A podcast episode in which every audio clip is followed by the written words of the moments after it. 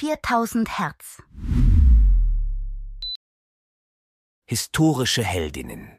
Inspirierende Frauen der Geschichte. Mein Name ist Sophie Scholl. Ich wurde geboren am 9. Mai 1921 in einer kleinen Stadt in Baden-Württemberg. Mein Leben, obwohl so kurz, war geprägt von Mut und Entschlossenheit, von einer standhaften Haltung gegen Ungerechtigkeit und Tyrannei. Ich wuchs in Ulm auf und wurde im christlichen, humanistischen Geist erzogen. Als junges Mädchen trat ich dem Bund deutscher Mädel bei, angezogen von seiner Struktur und Gemeinschaft. Durch meine Einsätze während des Arbeits- und Kriegshilfedienst erkannte ich jedoch schon bald die Dunkelheit, die im Kern des nationalsozialistischen Regimes lag. Als ich mich an der Universität in München in den Fächern Biologie und Philosophie einschrieb, erfolgte damit auch mein Eintritt in den politischen Aktivismus. Hier, unter dem Einfluss meines Bruders Hans und seiner Freunde, wurde ich ein Mitglied der Weißen Rose, einer Widerstandsgruppe, die sich gegen die Gräueltaten und die Unterdrückung durch die Nazis stellte. Im Jahre 1942 begann unser mutiger Kampf gegen die Dunkelheit. Es waren Worte und Ideen, die wir als unsere stärkste Waffe betrachteten. Flugblätter waren unsere Munition, mit denen wir zum kritischen Denken und zum Widerstand aufriefen. Wir verteilten Flugblätter, die die Verbrechen des Naziregimes aufzeigten und zum zivilen Ungehorsam aufriefen. Jedes Wort, das wir schrieben, jeder Text, den wir verteilten, war ein Akt des Widerstands, ein Schlag gegen die Mauern der Unterdrückung und der Angst. Am 18. Februar 1943 wurden mein Bruder Hans, Christoph Probst und ich beim Verteilen eines Flugblatts an der Universität von der Gestapo festgenommen.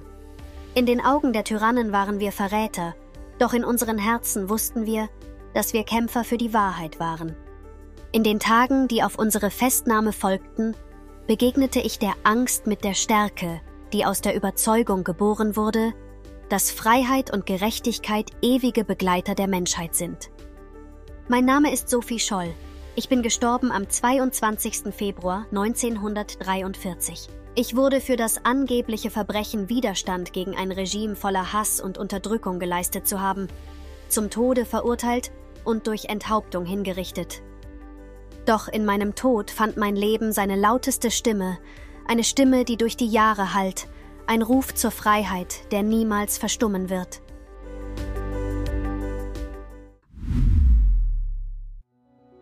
Mein Name ist Nina Simon. Ich wurde geboren am 21. Februar 1933 in Tryon, North Carolina. Ich kam als Eunice Kathleen Wayman zur Welt, ein lebhaftes Kind mit einer tiefen, melodischen Stimme, die Vorbotin meines späteren Lebens als Sängerin, Songwriterin und Aktivistin war. Ich wuchs, gemeinsam mit meinen sieben Geschwistern, in einer sehr musikalischen Familie, aber in einfachen Verhältnissen auf. Inmitten der Hügel und des satten Grüns von Tryon fand ich die erste Melodie meines Lebens. In meinen jungen Jahren war das Klavier meine Zuflucht. Es war das Instrument, durch das ich die Welt verstand und durch das die Welt mich verstand. Mit dem eifrigen Drücken jeder Taste entdeckte ich eine Welt, die jenseits der Konflikte und der Schmerzen des Alltags lag. Im Alter von elf Jahren spielte ich mein erstes Konzert.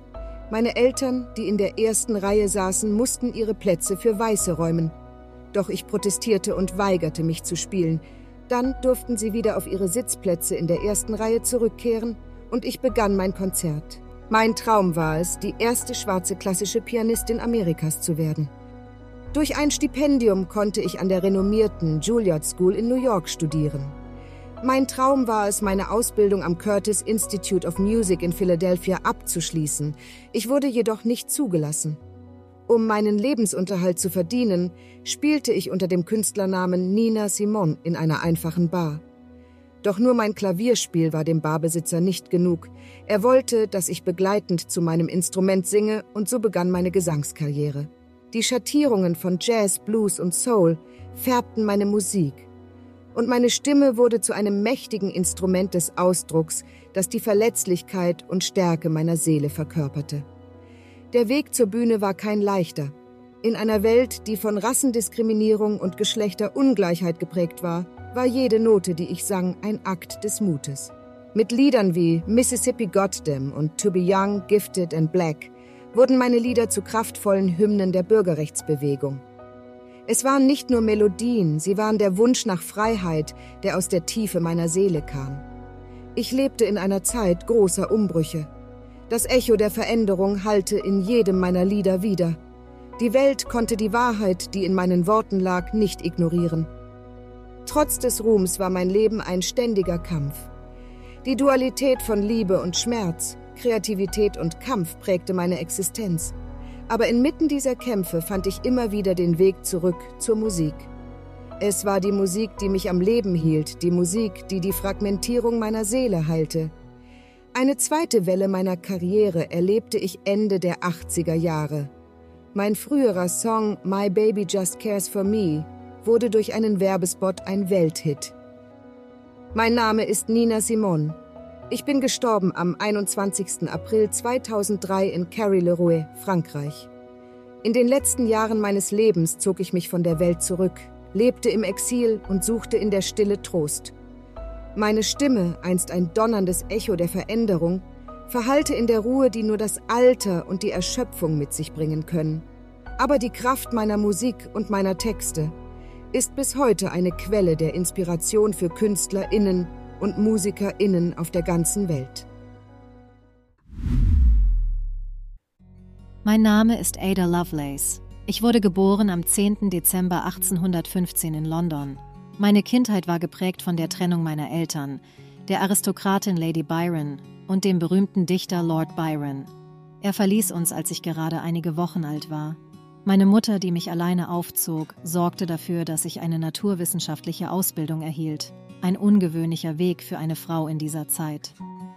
Als junges Mädchen war ich von Zahlen und Maschinen fasziniert.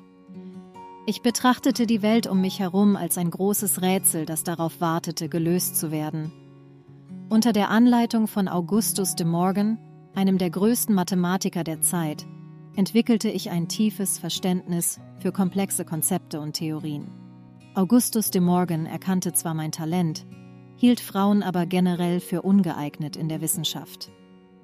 Mit 17 Jahren begegnete ich Charles Babbage, einem Mathematikprofessor an der Universität Cambridge. Babbage war der Erfinder der Analytical Engine, einer Maschine, die als Vorläufer des modernen Computers gilt, aber nie fertiggestellt wurde.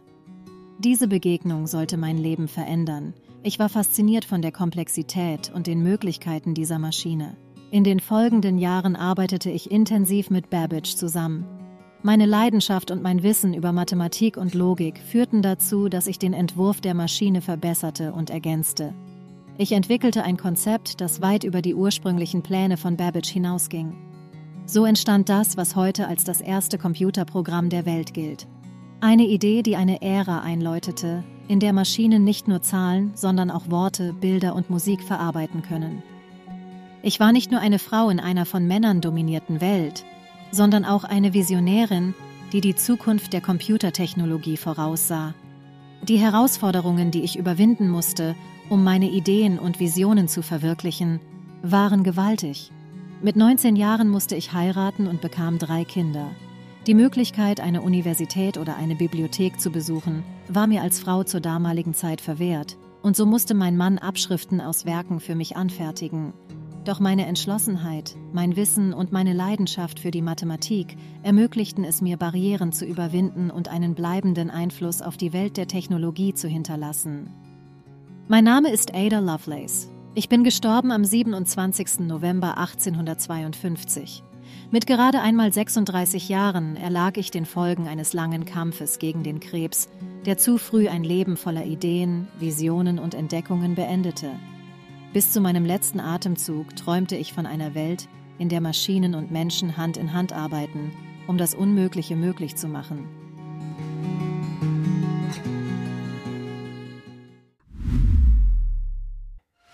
Mein Name ist Benazir Bhutto. Ich wurde geboren am 21. Juni 1953 in Karachi, Pakistan. Ich entstamme der mächtigen Bhutto-Familie, die in der Politik Pakistans tief verwurzelt ist. Meine frühen Jahre verbrachte ich im Schoß einer Familie, die das Land liebte und es auf seinem Weg in eine strahlende Zukunft führen wollte. Ich fühlte mich dazu berufen, meinem Land zu dienen. So zog ich zum Studieren in den Westen um mein Wissen und meine Fähigkeiten zu erweitern. Am Harvard College und dann an der University of Oxford studierte ich Geschichte und politische Wissenschaften und erwarb eine Ausbildung, die mein Verständnis für die Welt und meine Rolle darin prägte. Die Jahre der Ausbildung waren für mich mehr als nur das Erwerben von Wissen. Sie stellten meine Entschlossenheit, meinen Mut und meine Vision auf die Probe. Als mein Vater, Sulfikar Ali Bhutto, der einstige Premierminister Pakistans, im Jahr 1987 hingerichtet wurde, entschied sich mein Schicksal. Ich, eine Frau mit 25 Jahren in einem Land, in dem Frauen selten in Führungspositionen kamen, trat in seine Fußstapfen. Die Führung der pakistanischen Volkspartei zu übernehmen, war keine leichte Aufgabe. Die Politik war ein Spiel des Mutes, der Intelligenz und oft auch der Opfer. Aber ich war bereit.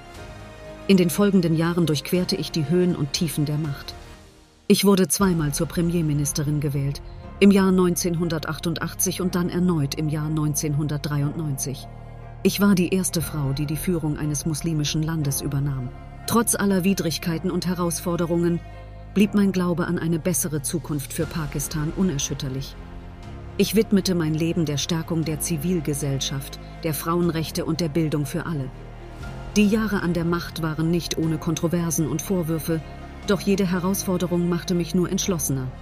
Im Jahr 2007 kehrte ich nach Jahren im Exil nach Pakistan zurück, bereit für die Demokratie zu kämpfen, das Land, das ich liebte, zu verändern. Doch das Schicksal hatte andere Pläne. Mein Name ist Benazir Bhutto.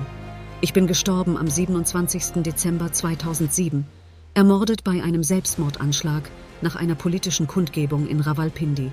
Ein Licht erlosch, doch die Flammen der Veränderung, für die ich stand, brennen weiter, in den Herzen derer, die an eine bessere Zukunft für Pakistan glauben. Mein Name ist Hatschepsut. Ich wurde vermutlich um 1490 vor Christus in Theben, dem Herzen Ägyptens, geboren. Als Tochter von Thutmosis I. und Königin Amose wuchs ich im Glanz und in der Pracht des ägyptischen Königshauses auf. Als Kind wurde mir schnell bewusst, dass ich nicht wie andere Mädchen war. Ich war stark, unabhängig und besaß einen Willen, der stärker war als der mächtige Nil. Meine Erziehung war geprägt von den besten Lehrern, die Ägypten zu bieten hatte, und ich nahm mein Studium mit Leidenschaft und Entschlossenheit auf. Der Tod meines Vaters und die Krönung meines Halbbruders Tutmosis II. markierten den Beginn meiner Reise zur Macht. Als seine große königliche Gemahlin stand ich an seiner Seite, doch mein Herz verlangte nach mehr. Es war nicht genug, im Schatten zu stehen. Ich war dazu bestimmt, im Licht zu glänzen.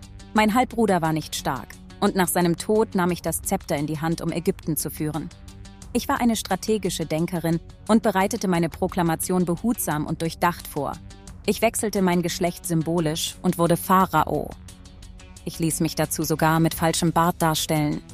Mächtige Anhänger und wichtige Männer des Klerus scharte ich geschickt um mich, ich regierte als Hatschepsut, König von Ober- und Unterägypten. Es gab Widerstand, doch ich war unerschütterlich. Ich war eine Frau von unvergleichlicher Macht und ich zwang die Welt, mich als solche zu sehen. In meiner Regentschaft blühte Ägypten auf. Ich führte das Land in eine Zeit des Friedens und des Wohlstands. Meine Expedition nach Punt brachte Reichtum und Ressourcen, die Ägypten jahrhundertelang prägen würden. Ich baute Tempel und Monumente, die bis heute im Tal der Könige stehen. Mein prächtigster Tempel in Daya al-Bari ist ein Zeugnis meiner Größe, eingraviert in Stein für die Ewigkeit. Ich war eine Pharaonin von unvergleichbarer Macht und Weisheit. Unter meiner Herrschaft erlebte Ägypten eine Renaissance der Kultur, Architektur und Macht. Ich war eine Frau, die sich weigerte, in den Grenzen ihrer Zeit gefangen zu bleiben.